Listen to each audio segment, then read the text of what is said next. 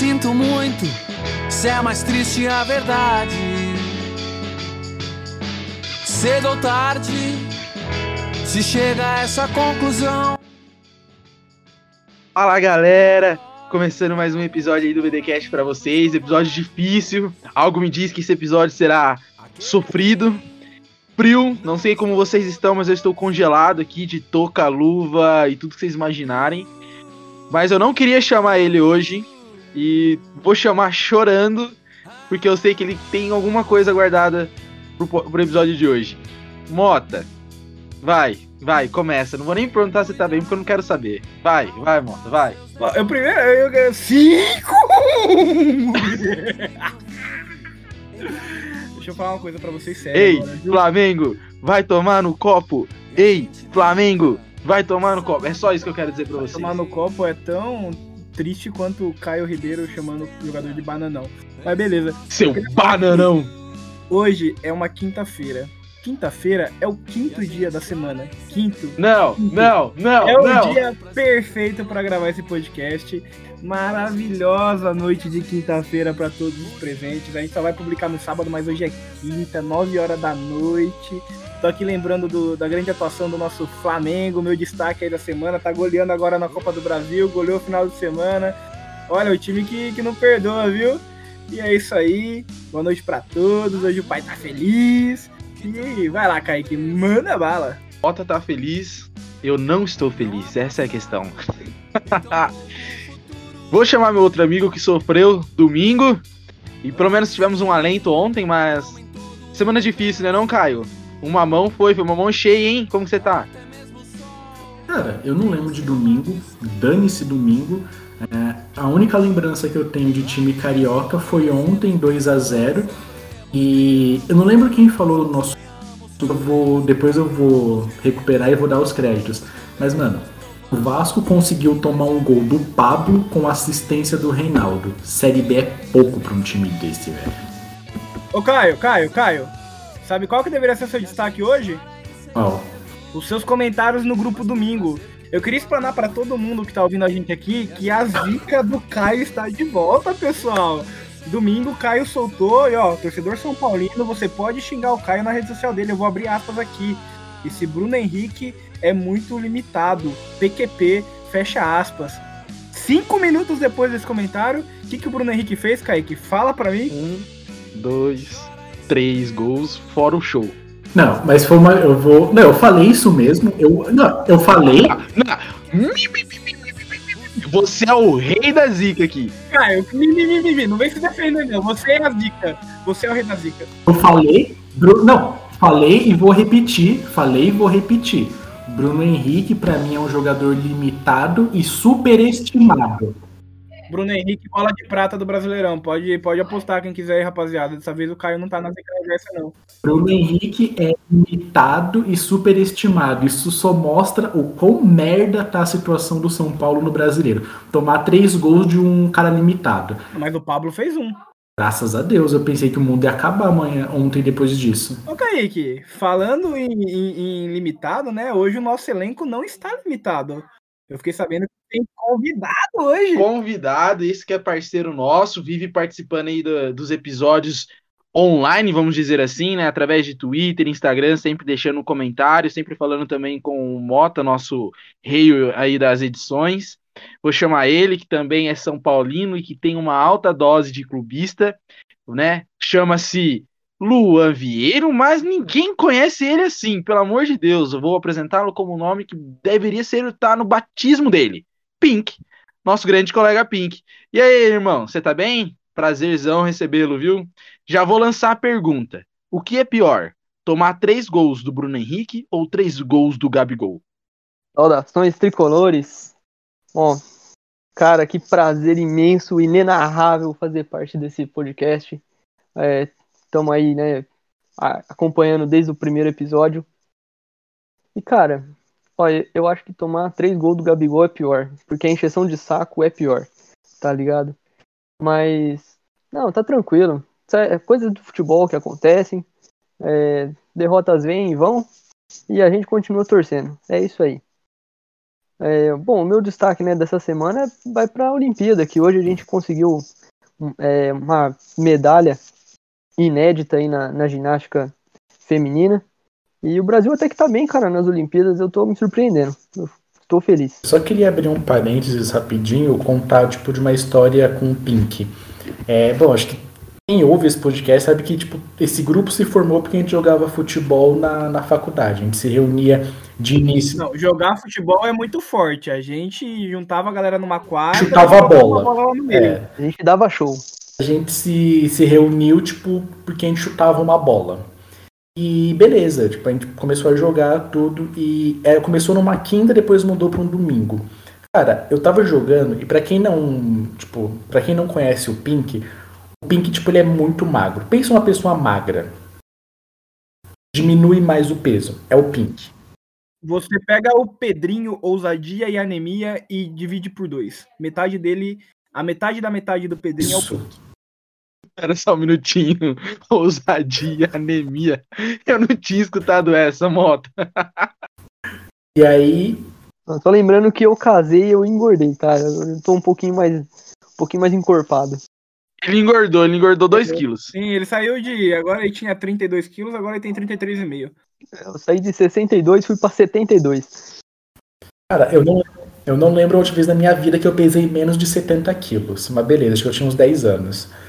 Cara, a gente jogava bola, chutava a bola, e, mano, uma vez eu bati minha canela com a canela do Pink. Mano, e assim, era tipo um futebol meio bruto que a gente jogava. Cara, eu já apanhei muito jogando bola, mas nenhuma dor se compara quanto a, a canelada do Pink. E eu queria que o Pink contasse a história o dia que a canelada dele deu câncer em alguém.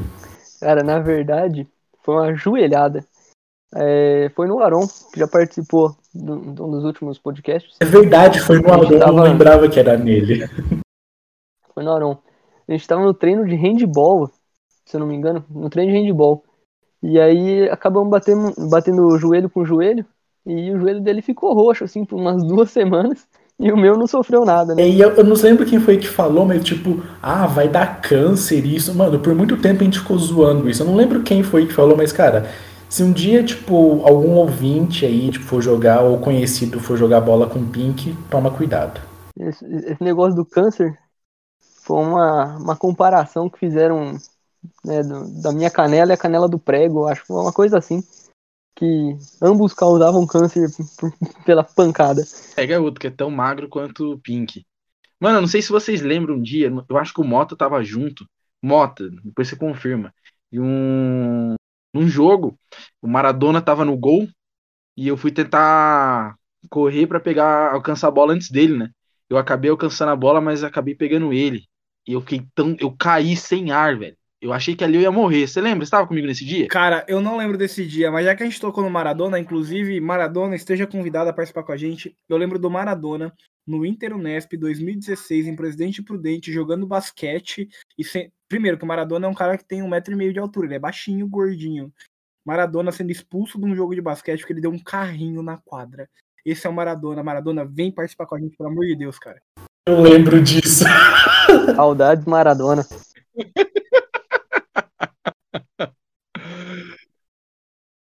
Vamos, vamos trazê-lo, vamos trazê-lo. Não sei se vai ser bom, porque ele vive achando que eu sou zica, até ele conhecer o histórico do Caio. Mas, galera, papo, papo aí, primeiro nostalgia, né? Sempre bom relembrar e conversar um pouquinho. Mas vamos falar de coisa boa. Não quero saber de Brasileirão. Quem precisa se preocupar com Brasileirão? Dane-se o Brasileirão. Vamos falar de Copa do Brasil. Porque eu tô na vibe de torcer na, somente nas Copas. Brasileirão, é só não cair. Porque alguma coisa a gente vai papar esse ano mais aí. Começar falando primeiro, então, São Paulo e Vasco da Gama, porque eu sou clubista mesmo. Então, São Paulo, gol do Pablo, com passe do King Naldo. Acabou, minha semana tá feita. Eu acho que isso explica por que até nevou no sul. O né? que, vocês, que, que acharam aí? São Paulo. O que, que acontece? Vamos, vamos jogar real. O que, que acontece? Quero a opinião principalmente dos São Paulinos. Moto eu não quero saber, não. É... O que, que acontece com o São Paulo que não consegue jogar o Brasileirão e chega um outro torneio não é tão ruim, vamos dizer assim. Mas o Brasileirão, pelo amor de Deus, parece que tá todo mundo perdido ali. O que, que será que acontece?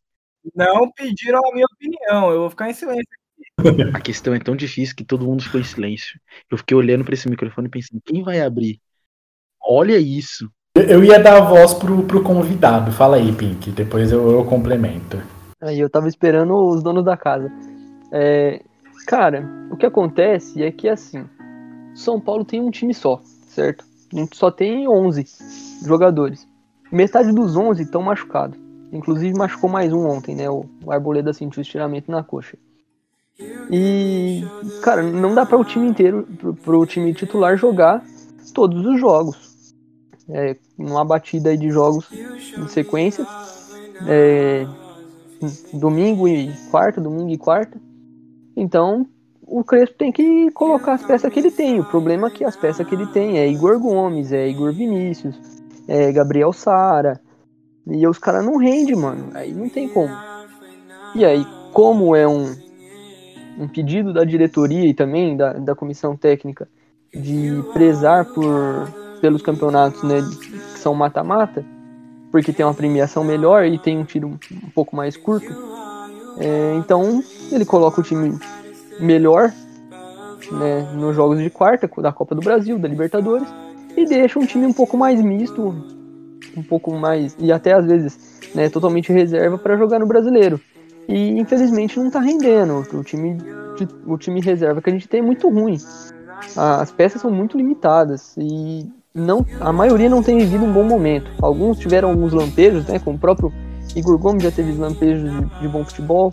Gabriel Sara teve, um bom, teve lampejos de bom futebol, mas não tem rendido. Eles, eles entram e não mudam o jogo, eles entram e não fazem nada, eles só atrapalham. Igor Gomes não consegue criar uma jogada, não consegue tomar uma decisão correta. Gabriel Sara, quando entra, entra num sono, que misericórdia, o cara não consegue entender o jogo, ele parece que tá jogando em outra rotação, cara. E eu creio que é mais nesse sentido que a gente não tem rendido no brasileiro. É mais essa dificuldade mesmo com o elenco. Até pegando esse gancho que o Pink falou mesmo, é bem, bem, bem por aí mesmo.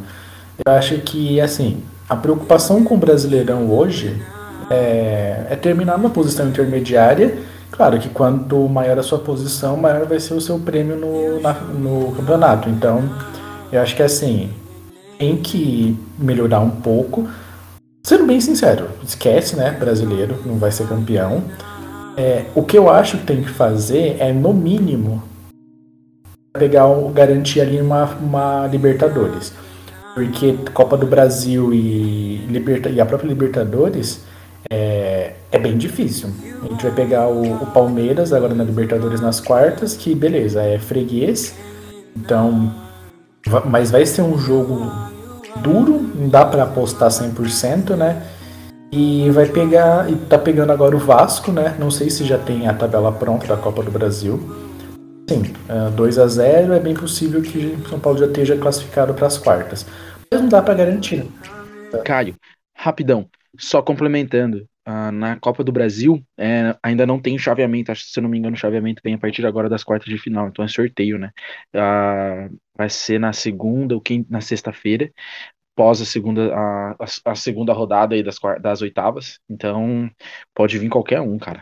É bem isso que o Kaique falou. Não dá. Eu entendo São Paulo fazer esse movimento de focar mais o, os mata-matas pela premiação, mas não dá para para você cometer o mesmo erro do Cruzeiro, é que tipo o erro do Cruzeiro foi tipo potencializado de, como diria minha avó, já contar com o ovo no cu da galinha. Tipo, não dá para você contar com o prêmio da Copa do Brasil, da Libertadores, sendo que, cara, você não ganhou. Então eu acho que assim, é, foca ali pelo menos uma Libertadores mata-mata vai o máximo que dá. Claro que a gente quer título, mas não dá para ficar pensando, não, vamos ganhar pela premiação, porque senão, cara, você pode se ferrar e comprometer, comprometer ainda mais questão financeira do São Paulo, que não, não é nada fácil. Mota, brincadeiras à parte, é, existe, será, alguma maneira de controlar ou minimizar tantas lesões? Porque se a gente for pensar na, na forma como tá caminhando, será um Brasileirão difícil. E se não ganhar uma Copa do Brasil ou uma Libertadores o ano que vem, não terá nada de diferente. Olha, bem que podia ter, viu? Inclusive, se vocês descobrirem, por favor, informa o Tottenham lá na Inglaterra, porque Vocês sofrem no Brasil, eu sofro lá, porque meu time lá sofre 40 lesões por ano.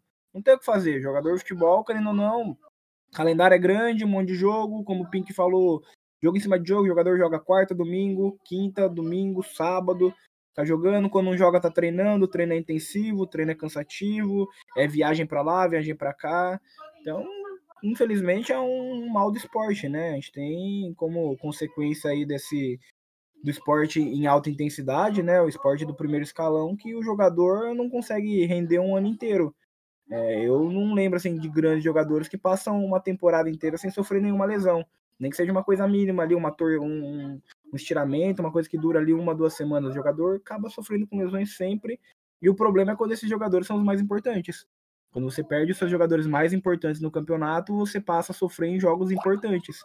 E o São Paulo, se não melhorar, se não ganhar nenhuma Copa, não... a Libertadores vai ser muito difícil. Já pega uma pedreira que é o Palmeiras. Tudo bem, é freguês, mas é o Palmeiras. O Palmeiras é difícil, o Palmeiras está num momento ótimo no brasileiro. O Palmeiras é muito forte. E na Copa do Brasil, tá com a vaga encaminhada contra o Vasco, mas pode pegar pedreira mais para frente também. Então, assim, é. São Paulão, se não abrir o olho, ano que vem é Crespo livre no mercado aí, o São Paulo tendo que correr atrás de treinador, planejamento tudo de novo, tem que reforçar elenco também, porque falta peças, né? E vamos ver. Eu torço para que tudo dê errado e não ganhe nada mesmo, mas aí é minha vontade como torcedor corintiano. O meu medo na, na Copa do Brasil é, é o São Paulo pegar o Corinthians. Não pera, acho que não vai dar. Eu prometo pegar o Flamengo, né, mano? Já pensou se pega o Flamengo? Rapaz, só aconteceu aquela vez, Mó. Vamos aguardar de novo o Flamengo. Vai ter volta, vai ter volta. Uh, aproveitando também, uh, vitória surpreendente do Criciúma, hein? Criciúma 2x1 no Fluminense. E o Vitória, que de vitória é só o nome, né? Perdeu de 3 a 0 pro, pro Grêmio. Foi uma novidade a vitória do Criciúma para vocês? Ô, Ponte que Não, não, pelo amor de Deus. Ponte que partiu o Criciúma, hein, velho? Pelo amor de Deus. É o time da semana, toda semana tem o time que ele faz aquela palavra com F com as minhas apostas. Essa semana foi o Criciúma. Obrigado, Paulo Baier. Obrigado, Criciúma, por enfiar o meu dinheiro na, naquele lugar. Ops! Pi, pi, pi, pi, pi. Caio e Pink. Criciúma surpreendeu? Ou vocês ainda garantiu ali, quem sabe, uma oportunidade de uma, de uma eventual passagem de fase? Ou vocês acreditam que o Fluminense tem time para virar esse jogo? Fala para mim, Pink. Cara, acredito que o Fluminense tem assim um time para virar o resultado, mas confesso que por causa do Paulo, do Paulo Baier, a gente espera que o Criciúma passe aí e deixe o Fluminense chupando o dedo. Eu gosto assim, eu gosto de, de convidados clubistas. Falando em clubistas, Sabe o Santos do Diniz? 4 a 0 no Juazeirense, viu? E o Atlético Paranaense que consolidando aí uma boa temporada que tá fazendo, ganhou do Atlético Goianiense também por 2 a 1. Acho que essa, essas oitavas aí estão, né, a maioria que a gente já acreditava passar estão confirmando o favoritismo. Esperamos agora na segunda na segunda rodada. Mas de qualquer forma, vem quartas bem disputadas, viu? Fortaleza também venceu. Flamengo Vou falar, tá vencendo. Sei que o episódio sai só no sábado, mas é óbvio que já venceu. Aqui nesse momento tá 4 a 0 E o Atlético Mineiro. Caio, especificamente você, que sempre fala do Atlético Mineiro, será que esse ano desencanta, cara? Não, porque a gente tem que manter pelo menos uma piada de, de alegria viva. Então, se, se o Atlético Mineiro ganhar mais alguma coisa, acabou o futebol, velho. Acabou piada. Acabou a piada do Grêmio que ficou 15 anos sem ganhar nada. Não, não, não, não, não, não, não, não, não, não, não, não, não, não, não, nem vem, velho. Tem uma piada que ela é eterna, ela não acaba e a gente sabe ela é cantada. Eu vou colocar a música logo depois aqui na edição, mas ela é meio assim, ó. De copinha não tem mundial, de copinha não tem mundial, de copinha não tem mundial, Palmeiras de copinha não tem mundial.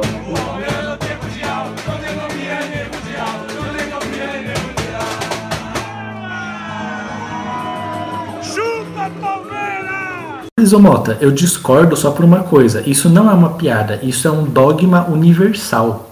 Isso tipo é uma das regras básicas de funcionamento do universo. Sou obrigado a concordar. Eu acho que o cosmos ele é equilibrado assim no mundo por conta do mundial do Palmeiras. Tanto é que você pode ver que o Palmeiras ganhou a Libertadores, cara, num ano do quê? No ano de pandemia que tudo tava desgramado no mundo, porque era o cosmos quase saindo do equilíbrio. Exatamente. Mas sobre a questão do Atlético, cara, eu não boto fé no Atlético. Tipo, É, eu acho que o jogo que mais prova isso foi aquele jogo contra o Boca Juniors. Jogo feio, pegou um Boca Juniors ruim e não conseguiu fazer nada. É, pegou o Bahia agora, também tá mal. Acho que até essa derrota pro, que o Bahia sofreu foi a quarta seguida. Então, assim, pegou um time em crise e, ok, o Hulk tá jogando bola, isso não tem o, o que negar. Dá até para discutir se ele é o melhor do brasileiro, mas isso é outra coisa. Mas eu não boto fé no Atlético. Eu acho que uma hora ou outra é, o Cuca vai querer fazer aquela questão de não, vamos jogar na emoção, vamos jogar ali na, na dificuldade. Sendo que você tem um puto elenco que você pode extrair muito, mas ele vai ficar naquela de tipo, não, foi difícil, a gente fez o nosso melhor, aquele papinho de ah, não deu, mas eu vou tirar meu da reta. Eu ia falar isso também. Que não dá pra esperar muito do, do Atlético, porque é treinado pelo Cuca, né? O Cuca vai dar um jeito de, de acabar com a graça do negócio. Igual ele fez com o São Paulo. Que tristeza que foi a passagem dele pro São Paulo. O que eu me, sempre eu tenho a sensação é que o time de, do Cuca é, realmente é bem como vocês disseram. Desponta, vai com tudo, parece que tá jogando muito bem, mas quando não nada mais é do que é um time que é intenso. Pelo menos isso eu, eu acredito que o time do Cuca ele até que é intenso, mas é uma intensidade desorganizada muitas vezes. Aquela Libertadores do, com o Atlético Mineiro, se não me engano, em 2013, foi assustadora a maneira como o time jogava, porque era você não conseguia entender a lógica em campo. Mas deu certo, né? Principalmente no talento do Ronaldinho Gaúcho e do Jô, além do Leonardo Silva, do Hever atrás. Então acabou facilitando muito. Mas não, não sei o que esperar do Atlético. Confesso que o Hulk apresentou, apresentou, está apresentando um futebol vistoso, né? Ele que teve uma, tre uma tretinha ali no começo com, com o Cuca.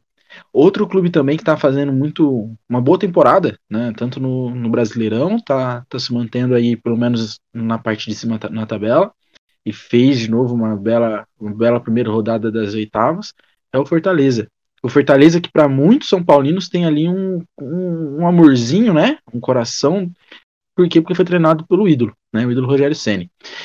Pink, você, sinceramente, você, você torce pro Fortaleza ou você espera que o Fortaleza só vai e tá tudo bem? Cara, torcer mesmo, eu só torço pelo São Paulo. Mas. Ah, a gente tem uma. Assim, a, a gente não deseja o mal pro Fortaleza. É, diferentemente do Corinthians e do Flamengo, que a gente prefere que caia e deixe de existir. Mas o, o Fortaleza, para mim, é um time normal e que a gente fica feliz assim que ele exista porque é um time bom, cara. É um time que tem se mostrado cada vez melhor tem se acertado cada vez mais e tem, mostrado aí que o, o, que uma boa gestão pode fazer com um time de futebol. Cara, do. Eu concordo com essa questão do Fortaleza que o Pink disse. Mano, ele é aquele time carismático. Eu acho que no futebol em geral, esses times carismáticos, ele sempre, esse posto de time carismático, ele sempre vai, vai existir. Uh, por muito tempo foi a Chapecoense, depois de que tão pouco antes teve o Criciúma com esqueci o nome do atacante, acho que era, acho que era Lewandowski o atacante. Lins Lewandowski. Lins, Lins, isso. É porque ele fazia uma zoeira com o nome dele. O Lins, eu lembro dele, hein? Então, assim, sempre tem esse time carismático. Uh, cara, por um tempo foi o esporte também, pegando assim, time, times do Nordeste. E, cara, hoje é o Fortaleza, mas eu não duvido nada que na temporada que vem, se o Fortaleza continuar na Série A, é bem possível que vá continuar, ele vai dividir esse posto com o Náutico. Porque, cara, o Náutico é um time que tá muito bem na Série B e ele, ele tem essa questão da, do carisma também. Então, eu acho que assim, o, o, Fortaleza é aquele time que você gosta de ver, que não faz mal para ninguém. Você fala, pô, bacana, é um time que, que eu tenho simpatia, não que eu torço. Mota, você fez um comentário que eu quero que, que você fale aqui agora, vai lá. Apostadores, apostadores do Brasil, você que quer sair da sua vida, você que acha que sua vida tá andando difícil, tá tendo dificuldade aí financeira, tá faltando dinheiro do pão, faltando dinheiro da carne, do combustível, a gente sabe que tá tudo muito caro, muito difícil. Você você que está nos ouvindo, aposta aí no rebaixamento do Fortaleza. O Caio falou que Fortaleza vai ficar e que vai melhorar. Vocês já sabem que a zica do Caio pega. Fortaleza, primeiro rebaixado para a Série B do Campeonato Brasileiro 2022. Me desculpa, torcedor do tricolor cearense, mas a culpa não é minha, a culpa é do Caio. Mota, aproveitando seu entusiasmo, o que podemos dizer dessa organização administrativa do Fortaleza? Você gostaria de ver isso no Corinthians? Meu amigo, primeiro você faz silêncio que Duílio Monteiro Alves está trabalhando.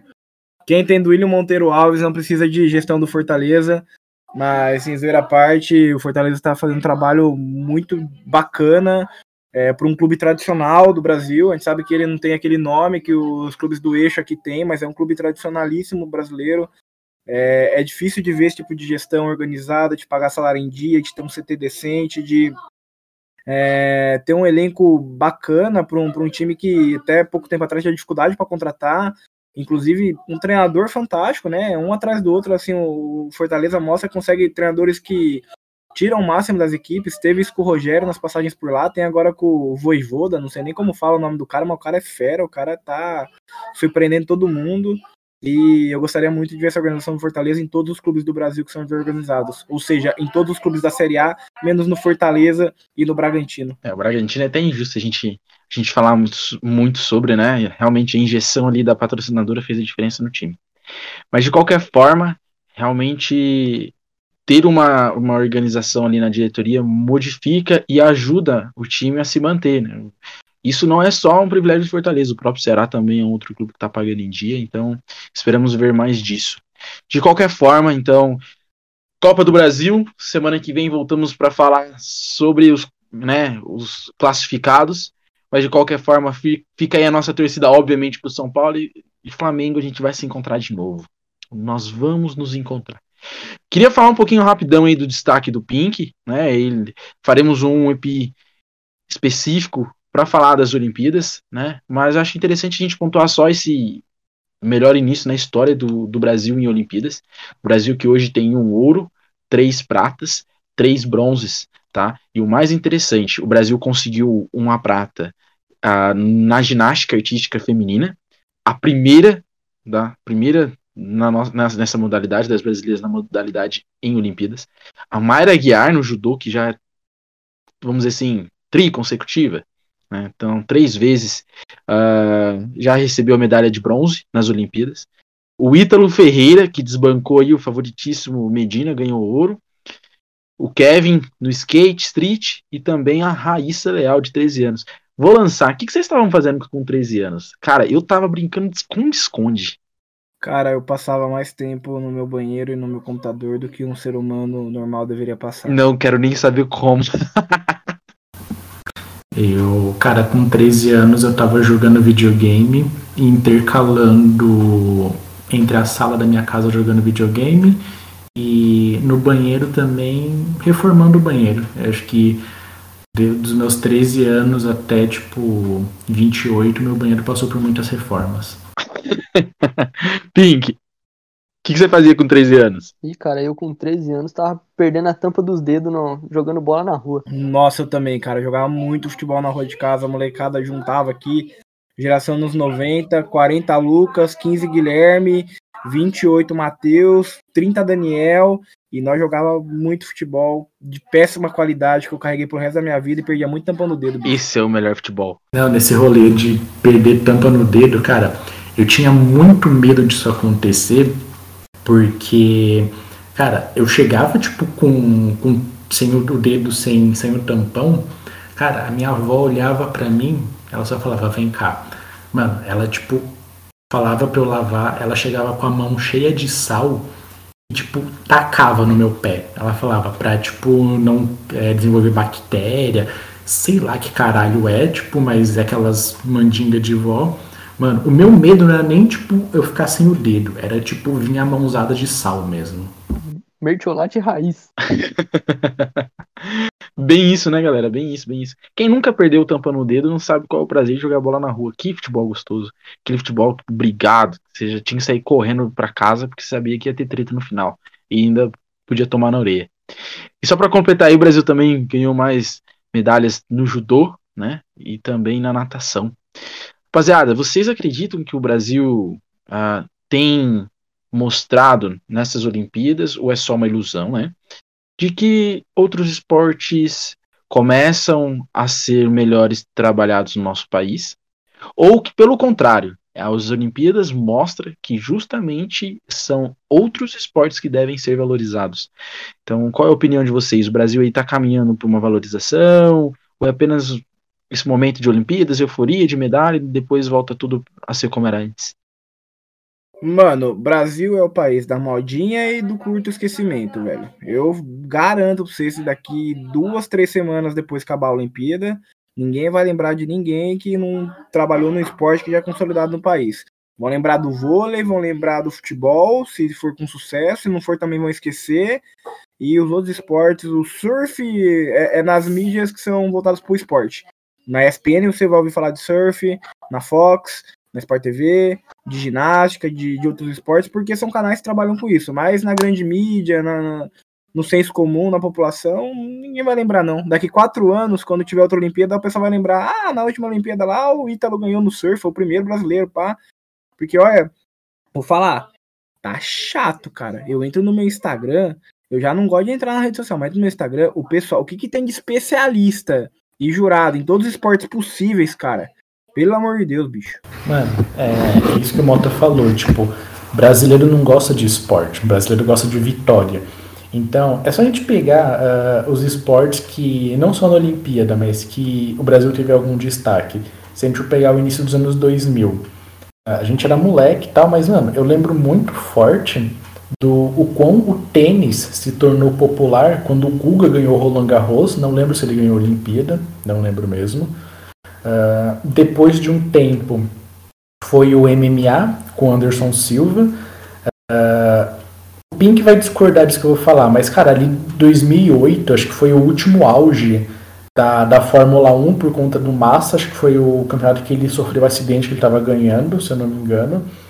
Depois teve a questão do, do surf, com a ascensão do, do Medina, ali no, na metade da década. Cara, agora tem a questão da Raíssa com skate. Teve ali no passado também a ginástica olímpica com a Daiane dos Santos, mas cara, é aquela questão, tipo, é legal quando ganha, o brasileiro só se importa quando ganha, depois dane-se. Então, tipo, infelizmente vai cair no esquecimento, vai ser bem o esquema que o Mota falou. E para complementar essa questão que ele disse do todo mundo ser especialista no, em todos os esportes, cara, um rolê que foi muito bizarro tanto no skate quanto no surf, a, os brasileiros concorreram com, com japoneses. E muita gente começou a falar, não, estão roubando para os japoneses, estão tipo, só porque é da casa. Cara, isso sempre acontece. Quando a Olimpíada tipo, é num país e o cara do país está competindo, isso vai acontecer. Mas o negócio que foi bizarro foram que foi que começou a ter muita xenofobia, muito racismo com, com o pessoal do Japão começaram a tipo fazer umas críticas pesadas. Você falar, tipo, ah não, putz, isso não foi justo, cara, beleza, está ali torcendo. Mas já apelar para um, um xingamento, para uma ofensa ali, já foi um negócio, tipo, demais. Foi um negócio tipo, que o pessoal exagerou. Ô Caião, Caião, faltaram avisar dessa coisa aí do, do juiz caseiro na Copa de 2014, né, bicho? Não, cara, na moral, velho, ali, tipo, um time que você tem esperança como o Bernard, mano, 7x1 foi pouco. Aquele dia ele foi o Bernard Tristeza nas pernas. Pink, e a sua opinião? Você realmente acha que isso tudo é só uma euforia e que poucas, pouco tempo depois das Olimpíadas tudo volta a ser como era antes? Vai se falar apenas de futebol, apenas dos esportes que são valorizados ou comentados, né, principalmente na, nas, nas mídias televisivas? E que essas modalidades que despontaram aí como primeira oportunidade nas Olimpíadas, tanto o skate quanto o surf, se tornarão novamente esquecidas e a gente só vai falar de novo quando tiver uma nova medalha ou uma nova uh, sensação? Não, com certeza vai ser esquecido. É, basta a gente pensar que o judô, por exemplo, é junto com a ginástica, se não me engano, são os dois esportes que mais têm medalhas olímpicas no Brasil. E cara, a gente só vê falar dos dois quando tem um mundial e assim, é, 10 minutos no programa da, da hora do almoço, tá ligado? E só isso. E ninguém mais lembra. Só lembra quando tem Olimpíada. A, cada quatro anos o pessoal tira da gaveta ó, o judô, tira a ginástica, tira a natação. E é isso aí, mano. E o Brasil vai continuar sendo desse jeito. Porque os outros esportes não têm o mesmo aporte financeiro que o, que o futebol, porque não tem o mesmo apelo popular, né? E nem. É, e, e, também não, não é tão divulgado nas escolas e tal. A gente mesmo, cara, a gente odiava jogar vôlei, por exemplo, na, na escola. Nós gostava de jogar futebol. O dia que tinha futebol na educação física era dia feliz. O vôlei não. E é assim, cara, e a gente só tinha os mesmos esportes, né? Era futebol, vôlei, o handball e o basquete. Cada semana era um. E os outros, os outros esportes a gente nem lembrava que existe, cara. E vai continuar sendo assim, não tem jeito. E só para eh, complementar o que, o que o Caio falou, é, respeita a Fórmula 1, cara. O Brasil é o, é o maior consumidor de Fórmula 1 do mundo. A gente só não tem mais um brasileiro na Fórmula 1, mas temos aí é, a molecada tá chegando aí na Fórmula 2, Fórmula 3, só falta dinheiro, né, para variar. Confesso que eu não gosto muito de Fórmula 1, então vou, vou só falar isso aí. Favor, vou, vou banir o Kaique do podcast, pessoal, pode deixar. Fórmula 1 é nóis. esse ano, esse ano esse ano tem a graça de falar. O Caio não vai falar, não permito. Se ele falar, eu edito para não zicar. mas esse ano é do holandês, é do loucão, é do Max Verstappen. O holandês corredor. Eu nem li pra Fórmula eu nem, eu nem tenho carta, velho. Você acha que eu li pra Fórmula 1? É verdade, pessoal. O Kaique é o, o Caio é o raro cara de quase 30 anos que não tem carta e mora em São Paulo e a gente discutiu esses dias que é válido ele não ter carta. Mas, ô Kaique, Fala. a gente tá falando aí de, né, de valorização dos esportes aí, a gente acaba falando, não tem como escapar do futebol, que é o esporte mais valorizado do Brasil, que mais se fala, né? Uhum. E a gente teve aí recentemente, já para entrar na segunda parte do podcast, eu não ter que editar quatro horas de programa depois, a CBF essa semana aí teve um, não foi nenhum escândalo, foi uma surpresa, né, com uma decisão judicial lá do Rio de Janeiro que afastou toda a diretoria do Caboclo e nomeou como interventores da CBF aí para organizar a casinha o Landim, presidente do Flamengo, e o presidente da Federação Paulista de Futebol, cara. Eu fiquei de cara com a decisão, tô até agora tentando entender por que, que nomeou esses dois. É, minhas fontes até agora não puderam é, apurar com, com um grande fundamento por que, que foram esses dois. E aí, mano, que loucura é essa na CBF, velho? A CBF enlouqueceu! Rapaz, não dá para entender o que, que tá acontecendo. Já foram vários eh, escândalos. Vamos começar aí com o Marco Polo Del Nero, né? Banido do futebol, banido do futebol, não é afastado, é banido do futebol. Tivemos agora o caso do Caboclo e vem com essa notícia aí dos, inter, dos interventores. O mais curioso é que é a primeira vez que uma mesma pessoa representa um clube de futebol, que é o Flamengo, que já é muito favorecido, tá bom? Por todos os órgãos nesse país, não é à toa que se chama Varmengo. E Varmengo vai tomar no pi. Então, nós temos um interventor que vem do Flamengo e um outro interventor que vem da Federal Polícia de Futebol, que é o Reinaldo Carneira Bastos. Mas eu vou voltar a chamar a atenção é a primeira vez e eu confesso que eu tenho muito medo. Será que o Landim consegue ser imparcial nesses 30 dias? Ah, mas ele é só interventor, ele pode fazer muita coisa? Pode, tá? A justiça determinou com que ele, que ele tenha poder para começar a modificar e principalmente a planejar as novas eleições. Porque qual é o objetivo desses interventores? Vir a, a CBF, assumir a CBF e convocar uma nova assembleia para que faça uma nova votação. Quem serão os candidatos? Isso ninguém sabe. O Landim já tinha deixado claro que gostaria de ser candidato no pleito que vem final do ano aí no Flamengo, né? Ser tentar a reeleição. Agora não se sabe o que vai acontecer. Então é curioso entender a CBF e eu acho que isso explica o porquê do futebol brasileiro ser tão difícil de, de se assistir, de se gostar. É, nós gostamos de uma decisão aqui, uma decisão ali dos nossos clubes. Isso é inegável. Mas parar, nossa, eu quero muito assistir um futebol hoje brasileiro. A gente não tem essa vontade. Porque a gente começa a ver isso, a gente fala, não é possível, não é possível que ninguém fala nada. Não é possível que lá em março de 2020, com a pandemia, em março não, em abril, abril, maio, com a pandemia altíssima, o Flamengo falava em voltar tudo normal. Não é à toa que o primeiro público no futebol brasileiro foi um jogo de quem? Do Flamengo. Então é curioso parar para pensar que um clube que se coloca tão contrário, às vezes, às medidas que venham proteger a nossa sociedade, que pensa exclusivamente nele, de novo vai ser beneficiado. E, como o Mota falou, foi uma surpresa. Do nada, foi nomeado o Landim e o Reinaldo. Cara, o Caio até, vou, o Caio até já mandou aqui como que é o Kaique pã, parece um pã controlado. Eu não entendi nada, Caio. Ah, não, o Kaique, eh, falaram aqui, ó, vou traduzir porque o Kaique ele não é um cara que tem cultura.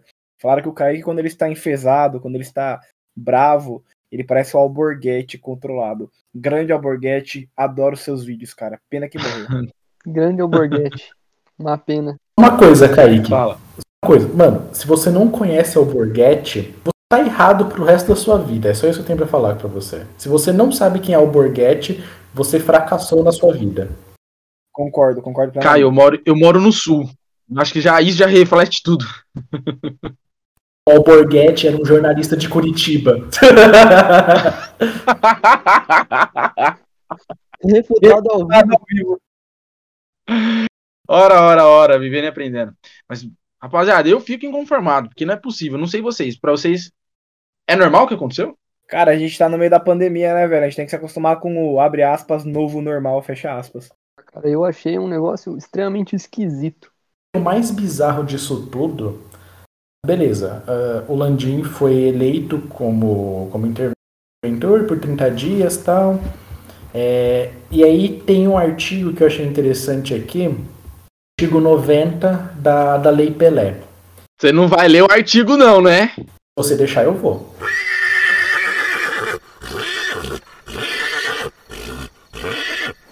Peixinho dele. É vedado aos administradores e membros do Conselho Fiscal de entidade de, de entidade de prática desportiva o exercício de cargo ou função em entidade de administração do desporto. Resumindo, já que o Landim vai assumir como interventor, ele não pode continuar como presidente do Flamengo. Ele é presidente de um time, vai se afastar por 30 dias e depois vai voltar. Muito bizarro isso. E assim, pra mim, o mais bizarro de tudo foi assim, se a gente vo- vo- voltar a algumas semanas atrás, o Flamengo processou a CBF. Ou seja, o Landim vai assumir uma presidência de uma entidade que ele mesmo processou por conta da, da convocação do Pedro para a Olimpíada. Então, cara, é, é muito bizarro. Vou te processei e vou ser seu presidente? Mano, não faz sentido, velho. Caramba, eu não lembrava disso, velho. Verdade. Verdade, eu não lembrava disso, Caio. Então, assim, cara, a gente não pode ser, ser inocente de achar que, tipo, ah, presidente de, de clube de federação não tem relação com, presi com presidência da CBF. Mano, a gente viu por muitos anos, pegar recentemente, é, Eurico Miranda, Petralha, Juju, que Deus o tenha, ou o diabo, dependendo do seu amor ou ódio por ele, André Sanches. ah, cara, se for pegar mesmo até a, a puta polêmica do de quem é o, o campeão de 87, tem muito impacto disso, da influência dos presidentes de clubes e federações em relação à CBF. A gente não pode ficar surpreso com a, a eleição de um presidente de um clube é, ser interventor da CBF, mas eu achei bizarro o Landim por conta que há semanas atrás ele processou a própria CBF. Isso pra mim foi o mais bizarro. Não, o melhor de toda essa história, né, que é o que foi do juiz lá do, do Rio de Janeiro, né, cara? Fonte das vozes da cabeça dele. O cara simplesmente anulou a, a, a eleição do Caboclo lá de 2018 por causa de um rolê que aconteceu em 2017, que foi que o- os presidentes das federações eles mudaram o peso do- do- dos votos, né, da eleição, sem consultar os times da Série A. E aí o que aconteceu? É, o voto das federações valia 3, dos times da Série A valia 2, e da time da Série B valia um só.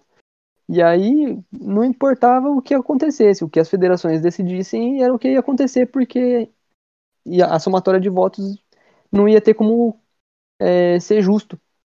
E aí o cara resolveu é, anular essa a eleição, que é até razoável, só que ele achou uma boa ideia, de novo, pelas vozes da cabeça dele, colocar o Landim, por ser o presidente do, do time de maior torcida e colocar o Carneiro Basso, né, o Reinaldo Carneiro Basso, que é presidente da FPF, que inclusive ele é flamenguista também, conforme ele já falou em, em entrevista para o Pretzel, é, porque ele é a federação com maior, é, com maior número de times na Série A e na Série B.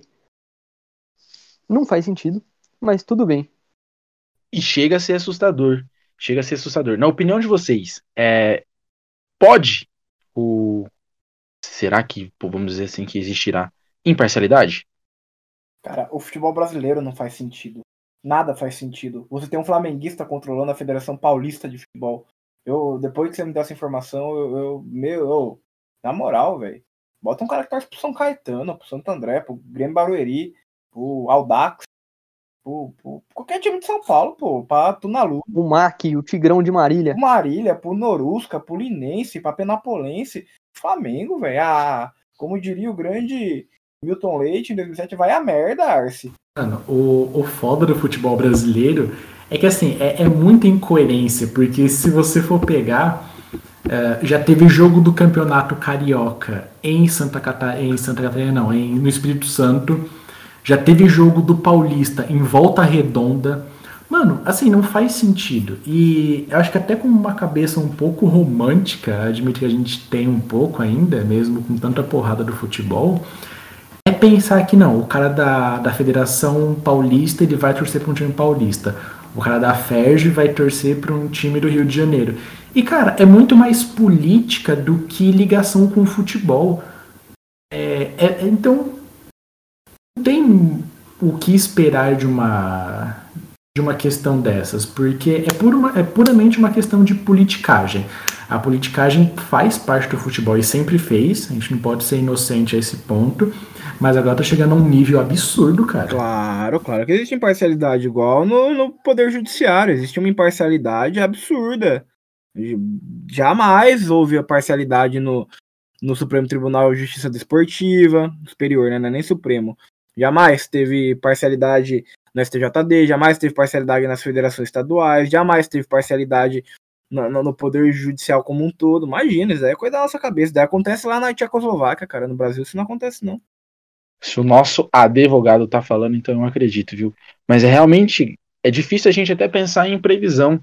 Vocês realmente agora entendem percebem que cada vez mais o Flamengo tem um, um, pezinho ali dentro, porque não é possível. Confesso que eu não lembrava do que o Caio falou. O cara processou a CBF e hoje ele comanda a CBF. Ai, Brasil, Brasil, Brasil, Brasil. Não sei a opinião de vocês, mas Nunca vi isso na minha vida. Nunca vi isso na minha vida. Não, é, o Landim, isso aí é uma informação acho que de, de ontem, anteontem, ele foi denunciado por gestão fraudulenta e envio indevido de recursos de fundo de pensão. É, foi ele mais uns quatro caras que foram indiciados pelo MP de, pelo Ministério Público de Brasília. E os caras estão especulando aí que o rombo ultrapassa a casa dos 100 milhões de, de reais. Que eles estavam desviando né, é, usando empresas falsas para enviar dinheiro para o exterior para contas particulares depois. Então, mano, eu duvido que esse. Mano, acabou. Mota, ele acabou de ser interventor e já tem, e já é, já tem processo. Eu não consigo entender, já tem denúncia, né? Tudo calúnia, tudo calúnia. Calúnias, é tudo mentira. É, lembrando, lembrando que ele ainda que lembrando que eles têm que aceitar ainda essa questão do, do, da intervenção. Eles foram nomeados, né, mas eles precisam aceitar ainda, e ainda acho que eles não aceitaram, se eu não me engano. É, o Landim, ele. O Landim entrou num, num Zap Zopperson lá com os presidentes dos times da Série A e B e falou que só aceita se tiver consenso mútuo. E aí o Flamengo emitiu uma nota aí em conjunto com a FPF dizendo que eles só aceitariam se fosse unanimidade aí esse, esse pleito e que foram pegos de surpresa com a decisão aí. Eu vou supor aqui para não tomar nenhum processo, mas eu suponho que não sabiam o caramba, porque ninguém esperava a nomeação dos dois, de repente vem, justamente dos dois, não tem como você não levantar um questionamento, uma dúvida a respeito do porquê esses dois. Vindo de um, de um juiz do Rio de Janeiro. Isso tudo só mostra o quanto que, de verdade, realmente o Brasil, ele não é para amadores, mano. Pra quem assistiu House of Cards, mano, o futebol brasileiro, ele é mais louco que House of Cards. Só o futebol brasileiro. Cara, e essa série realmente ela é muito louca, Caio. Mas olha, difícil a gente ficar pensando, pensar o Brasil em meio a essa baderna. É, confesso que eu não, não, não, tenho uma opinião até formada. Temos que esperar pelos próximos 30 dias para ver como que vai ser essa situação, né? Como o Pink mesmo salientou, ainda não foi comunicado a, a oficialização da, dos dois. Eles ainda não aceitaram publicamente, né, de maneira oficial, mas já expõem algumas medidas que eles gostariam. É aquele famoso vou preparar o terreno para assumir, né? Porque só não querem chegar lá e não ter nenhum poder. Se agora eles têm poderes, né? Qual é a graça de estar lá e não decidir nada? Famoso vai que. Vai que, né? Vai que, né? Mota, o que, que você acha? Tá um tempo longo para você editar dessa vez? Uma horinha de gravação, demos conta aí de bastante temas. Falamos de mamilos, opa, temas polêmicos. E não tá suave pra editar. Madrugada vai ser longa, mas amanhã a gente vai ter episódio novo, prontinho. Mas amanhã vocês não vão estar ouvindo, vocês estarão ouvindo no sábado, dia 31 de julho, para encerrar julho da melhor forma possível. Encerrar julho ouvindo as nossas vozes maravilhosas. É, esse episódio a gente é um pouquinho mais complicado, vamos dizer assim, né? Tratar de temas às vezes polêmicos, temas que, que incomodam nunca é legal, mas nós temos, temos que falar, temos que parar para refletir sobre essa questão da CBF, porque querendo ou não, é ela que determina o rumo do nosso futebol. Né? Se ela tá essa bagunça, o que, que a gente espera do futebol? do muro, Kaique. Qual muro? Você quer que eu fale o quê? Você quer que eu tome um processo, seu palhaço? Vazou, vazou Kaique então. Você quer que eu tome um processo aqui, seu palhaço? Eu já deixei claro. Onde tem Flamengo, onde tem Flamengo, eu não concordo. Isso, primeiro ponto. Onde tem Flamengo, eu não concordo. Já, já, já tá fato. Vamos esperar para ver o que vai acontecer nessa CBF quem vem aí como possíveis candidatos, mas como o Caio disse, onde tem o Flamengo já tem que ficar esperto, porque coisa boa ali não, normalmente não surge não. Não é à toa que o cara que processa hoje é presidente do que ele processou, não, não presidente não, né? Interventor. Não, é difícil a gente explicar. Pink, qual foi a sua experiência de hoje? O que, que você achou, meu irmão? É, só para complementar o que você falou, Kaique, onde tem Flamengo e Corinthians, eu não tenho confiança. Vamos esperar aí para ver o que vai acontecer, mas a zona tá feita. E, cara, eu tô extremamente feliz. Tem confiança lá no. Tem confiança em Sergipe, viu, mano? Não, Sergipe não, Alagoas, né? Tem confiança lá. Na Série B também tem confiança. não, mas eu tô muito feliz de participar aqui do, do podcast, que eu sou fã. Espero participar mais vezes, né? Eu tô sempre à disposição aí para vir falar de futebol, vir falar do São Paulo, que é a grande paixão futebolística da minha vida. E pode contar comigo aí que eu vou estar sempre na, na escuta do, dos podcasts, dando pitaco aí na, na, nas edições. Tamo junto, viu? É nóis. Pink, valeuzão por participar, viu? Sei que tá frio, o frio hoje é no país todo, então parar para falar aqui sobre política, falar sobre futebol, falar sobre Olimpíadas, ouvir o Moto, ouvir o Caio, ouvir eu. Sei que às vezes cansa, então, mas de verdade agradeço em nome de, de todos. Valeu pela participação, esperamos você mais vezes. E o que a gente sempre fala, para participar precisa de um detalhe: ser clubista. E isso eu sei que você é, porque você já puxou com o clubismo falando que esqueceu domingo. Valeu mesmo, viu? Januba, você, man você mandou não, né? O Mota mandou, agora eu sei quem é o Ar Alborguete, agora eu sei quem que é, agora eu sei, não sou tão alienado quanto eu pensava, agora eu sei quem que é. Me perdoe pela falha, viu, meu, meu camisa 9. E já aproveitando espaço, começa a se, des se despedir aí, vai, por favor. Cara, é, foi um tema tenso, né, mas acho que é um tema bem interessante pra gente ver como é que é a dinâmica do futebol. Vamos esperar os próximos 30 dias aí, né, pra Pra ver como que vai se desenrolar isso. Terão novas eleições, se o Landim assume até o final do ano, enfim. Vamos ver como é que vai ser. E também não podia deixar, né? Trazer aquela, aquela curiosidade de sempre. Uh, eu acho que todo mundo aqui já comeu aquele chocolate diamante negro, né? Uh, e aí eu vou falar um, um pouquinho do porquê ele tem esse nome. Ali na década de 30, 40, o São Paulo tinha um atacante chamado Leônidas da Silva. Ele tipo, era um dos maiores atacantes do, do Brasil na época, chegou a jogar a Copa de 38. E o apelido dele era Diamante Negro. Na época, a, acho que é a Lacta, que faz o Diamante Negro, ela fez um chocolate homenageando o Leônidas da Silva. E batizou esse chocolate com o seu apelido, Diamante Negro. Então, se você ama o Diamante Negro, é, saiba que a origem dele é intimamente ligada com um jogador de São Paulo. E não é zoeira, é o meu chocolate favorito. Cara, como ele é cultura, né, Mota? esse é nosso historiador honoris causa, né, pô? Mas eu vou, eu vou confidenciar que essa informação aleatória eu já sabia, porque eu tinha um álbum da Copa de 2002, era criança, era um álbum da Panini junto com a Disney. E aí vinha alguma, tipo, os jogadores vinham como personagens da Disney, etc, falando dos países, e no Brasil falava bastante do Leônidas da Silva, além do Diamante Negro, é o cara que inventou a bicicleta. Isso, e até recentemente, não foi esse ano, não lembro o mês, o São Paulo, ele fez uma, uma campanha com um, um mascote, pena que só foi uma vez, que foi o Diamantinho, que é baseado nos mesmos no mesmo estilo do mascote do São Paulo, só que ele só foi utilizado uma vez. Uma pena. Acho que é um mascote que, além de, de reforçar uma identidade é, de um jogador do clube, deveria, deveria ser mais utilizado. Mas é isso, galera. Um prazer gravar com você, Kaique, Mota, Pink. Foi um prazerzão. É isso aí, galera. Boa noite, bebam água. Estamos aí. Mota, Espaço todo seu agora. Eu vou falar por cinco minutos com vocês. Mentira, pessoal. Boa noite para vocês. Agradeço mais uma noite aí com a gente. Noite fria, não tão fria quanto lá em Curitiba. O Kaique revelou para mim antes da gravação que ele nem queria gravar, que ele tá congelando lá. Tá esperando chegar a neve para ele fazer o bonequinho dele do Pablo. E queria agradecer aí o Caio, mais uma vez trazendo cultura para o nosso podcast, o que deveria ser tarefa minha e do Kaique como historiadores, mas a gente se lixa para isso.